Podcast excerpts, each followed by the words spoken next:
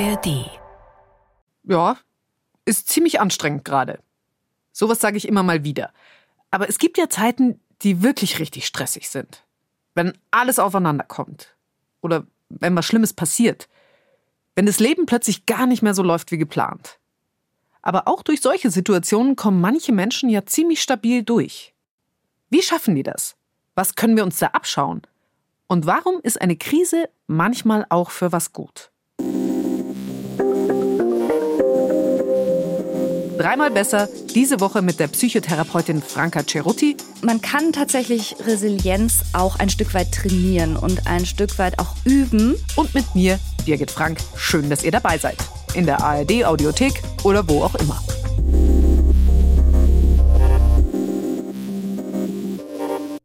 Tschüss Stress, wie wir resilienter werden. So oder so ähnlich heißen ja sehr viele Seminare und Workshops. Das Netz quillt über davon. Und ja, viele Millionen Menschen fühlen sich überfordert. Von der Arbeit, vom Leben. Und wenn sich eine Krise in der Welt auf die andere stapelt, dann wird's vielen einfach zu viel. Mehr Resilienz soll da helfen. Aber wie kommen wir da hin? Und was ist mit Resilienz eigentlich genau gemeint? Es handelt sich um sowas wie eine psychische Widerstandskraft oder sagen wir mal so die Fähigkeit zurückzukommen in seine alte Verfassung auch nach Rückschlägen. Franka Cerutti ist Psychotherapeutin und sie macht den Podcast Psychologie to go. Resilienz. Das Wort, das finde ich eigentlich ganz spannend, von der Herkunft her, das kommt nämlich eigentlich aus der Werkstoff Physik. Und da hat man festgestellt, dass es Materialien gibt, die, wenn man die einblötscht oder mit einem Hammer bearbeitet oder irgendwas verbiegt, dass die dann zurückspringen in ihre alte Form. Und dieses Zurückspringen, das bedeutet eigentlich Resilienz. Ah, okay. Das heißt, es geht darum, wie ich nicht so ausgebeult werde, obwohl auf mich jemand mit dem Hammer einschlägt, quasi. So ungefähr, ja, genau. Und was viele Leute nicht wissen, ist, dass ja das Wort Stress genauso aus der Werkstoffforschung kommt. Stress ist immer das, wenn Materialien einem starken Druck oder einer extrem starken Beanspruchung ausgesetzt wurden. Und beide Worte sind interessanterweise in die Psychologie reingewandert und in unseren allgemeinen Sprachschatz. Also wenn jemand sehr gestresst, das heißt sehr beansprucht wird, sehr verbeult vom Leben, dann ist es cool, wenn er gleichzeitig Resilienz hat. Das heißt auch wieder in seine Fassung trotzdem zurückkommen kann. Ja, und dann macht es auch Sinn, warum Resilienz so wichtig ist für unser Leben, weil zerbeult wollen wir ja nicht durchs Leben gehen. Nee, besser nicht. okay, dann leg mal los. Tipp 1 bis 5 oder so. Ach, das ist natürlich auch eine ganz individuelle Sache. Also idealerweise fangen Menschen auch ehrlich gesagt nicht mitten in der Krise erst damit an, sich damit zu befassen, okay. sondern ja, ganz optimal wäre es tatsächlich, wenn Menschen vorher schon ein gutes Gespür dafür entwickeln würden, wobei sie zum Beispiel Kraft tanken was ihnen Energie zurückgibt, wobei sie richtig fühlen, wie sie auftanken, wie die Batterien wieder voll werden. Und das sind üblicherweise Dinge, die mit einer gewissen Aktivität verbunden sind. Also vielleicht ist das Naturerleben, vielleicht ist das Kreativität oder Musizieren, vielleicht ist es im Kontakt mit bestimmten Menschen, dass man merkt, da verfliegt die Zeit, das tut mir richtig gut. Und nach diesen Sachen erst zu suchen, wenn es einem schon schlecht geht, ist manchmal viel schwieriger, als wenn man das eh schon fest sozusagen etabliert hat. Also da würde ich nach Ausschau halten sozusagen. Ich sollte also wissen, was mir gut tut, damit ich das dann in Krisenzeiten auch gezielt machen kann. Also zum Beispiel mit der besten Freundin ins Lieblingscafé gehen. Viele Menschen erleben gute Gesellschaft hilfreich, also das Gefühl, nicht allein zu sein, gerade in den schwierigen Situationen. Aber auch dafür muss man in gewisser Weise schon ein bisschen was getan haben, weil auch die guten Menschen im Leben sind nicht vom Himmel gefallen, sondern da hat man idealerweise Beziehungen auch schon gepflegt. Oder aber ich kann auch was alleine machen. Wenn ich gerne durch den Wald laufe zum Beispiel. Oder ich finde es super, allein zu Hause ein Bild zu malen. Was auch immer. Wenn ihr übrigens wissen wollt, wie resilient ihr schon seid, Dazu gibt es zumindest grobe Tests. Einen davon haben wir euch auch verlinkt. Spielt denn die Art von Stress eine Rolle? Also ob ich jetzt zum Beispiel Stress bei der Arbeit habe oder ob ich irgendwie persönlich Stress habe, weil, keine Ahnung, mein Partner sich von mir getrennt hat. Macht das einen Unterschied? Mm, also tatsächlich ist, glaube ich, die Art von Stress, die du gerade erlebst, nicht das alles Entscheidende, sondern wie sich das insgesamt aufkumuliert. Also wir mhm. reden ja auch bei psychischer Erkrankung immer von einem Zusammenspiel aus psychologischen Faktoren, vielleicht auch genetischen Faktoren und Umweltfaktoren und dann eben im weitesten Sinne Stress.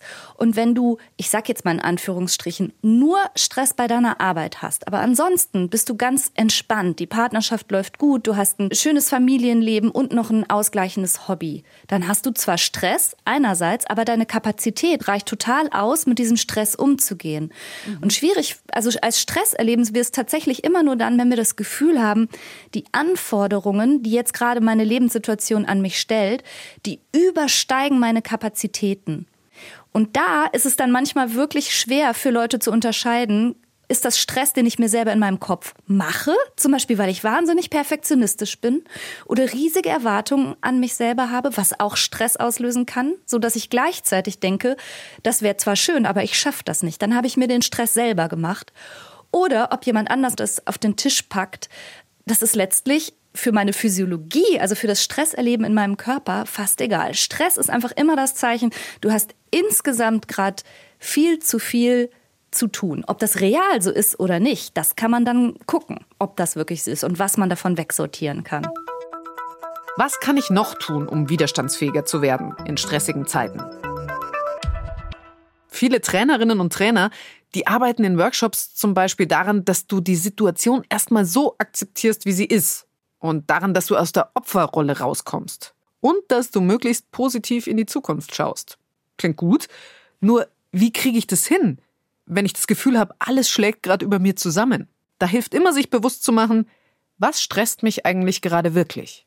Achtsamkeit finde ich super wertvoll. Das ist einfach der Tatsache geschuldet, dass ich aus meiner Praxis weiß, dass unglaublich viele Menschen ganz arg unter Stress leiden, also unter großer innerer Beanspruchung und dass aber ganz viel von diesem Stress gar nicht auf dem beruht, was sie wirklich im Moment, jetzt und hier gerade auf dem Tisch liegen haben sozusagen und machen müssen, sondern dass sie Stress haben von der Vorstellung, was in Zukunft alles passieren könnte. Ach so. Oder was auf sie zukommen wird in den nächsten Wochen sozusagen.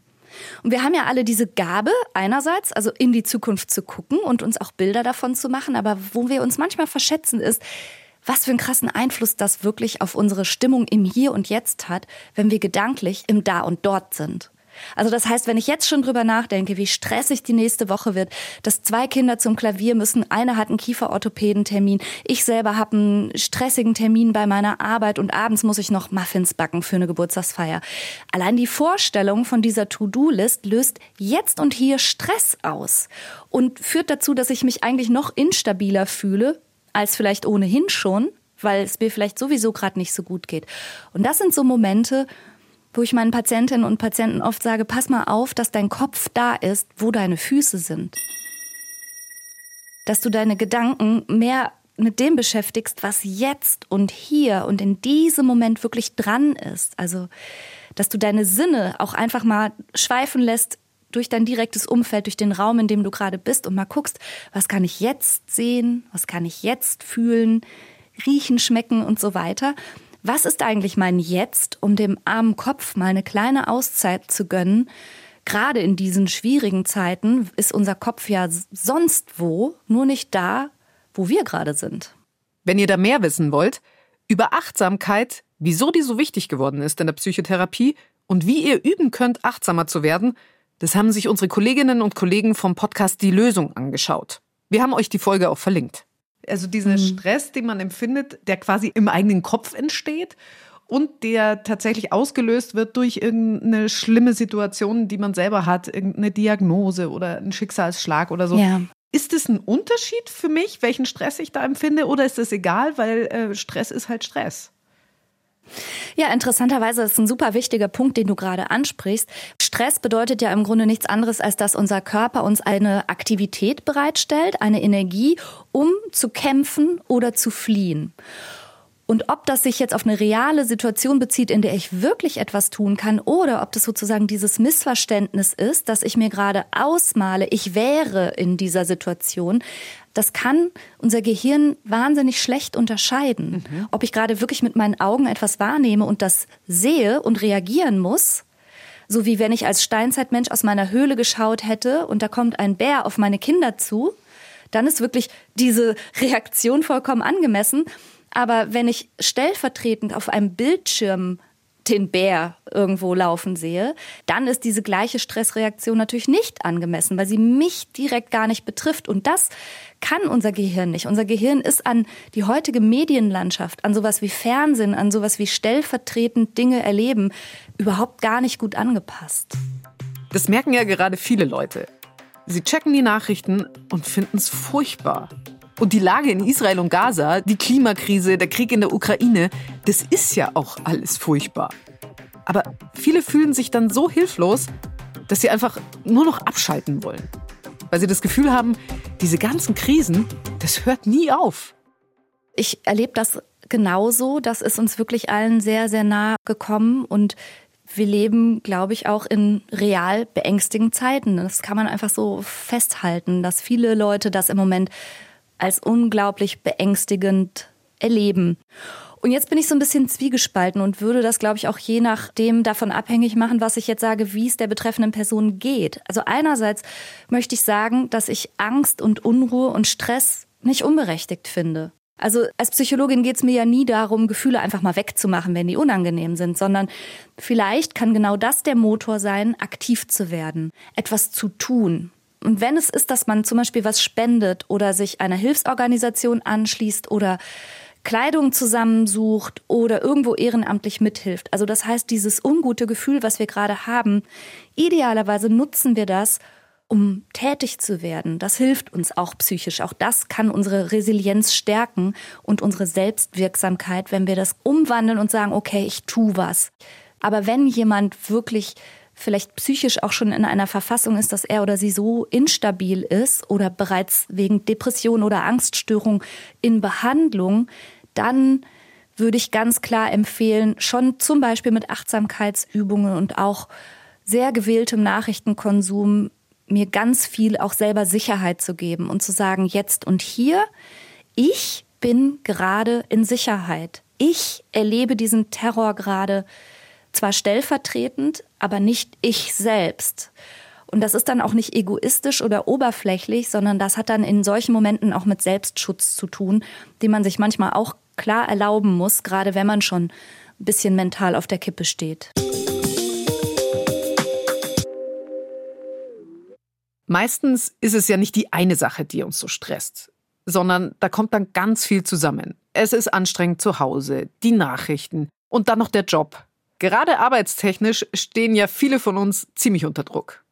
Wenn sich die Arbeit türmt, wenn meine To-Do-Liste ewig ist und wenn ich das Gefühl habe, es wird mir alles zu viel. Wie schaffe ich es da, dass ich bei dem ganzen Zeug nicht untergehe?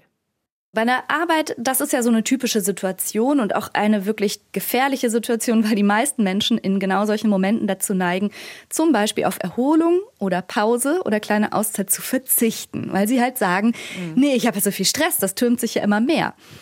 Aber je weniger man auf diese Balance achtet zwischen Anspannung und Entspannung und auch mal eben eine Pause zu machen, durchzuatmen, Mittag zu essen und mal ein bisschen Sonne auf die Nase scheinen zu lassen, desto fahriger und nervöser und kraftloser und unkonzentrierter wird man, desto weniger schafft man, weil man einfach weniger effektiv arbeitet und umso mehr häuft sich das auf. Also tatsächlich muss man sagen, gerade wenn man schon Stress erleben hat, ist es umso wichtiger und das ist kontraintuitiv für die meisten Leute, trotzdem Pause zu machen, trotzdem durchzuatmen, trotzdem pünktlich zu gehen und gut zu schlafen.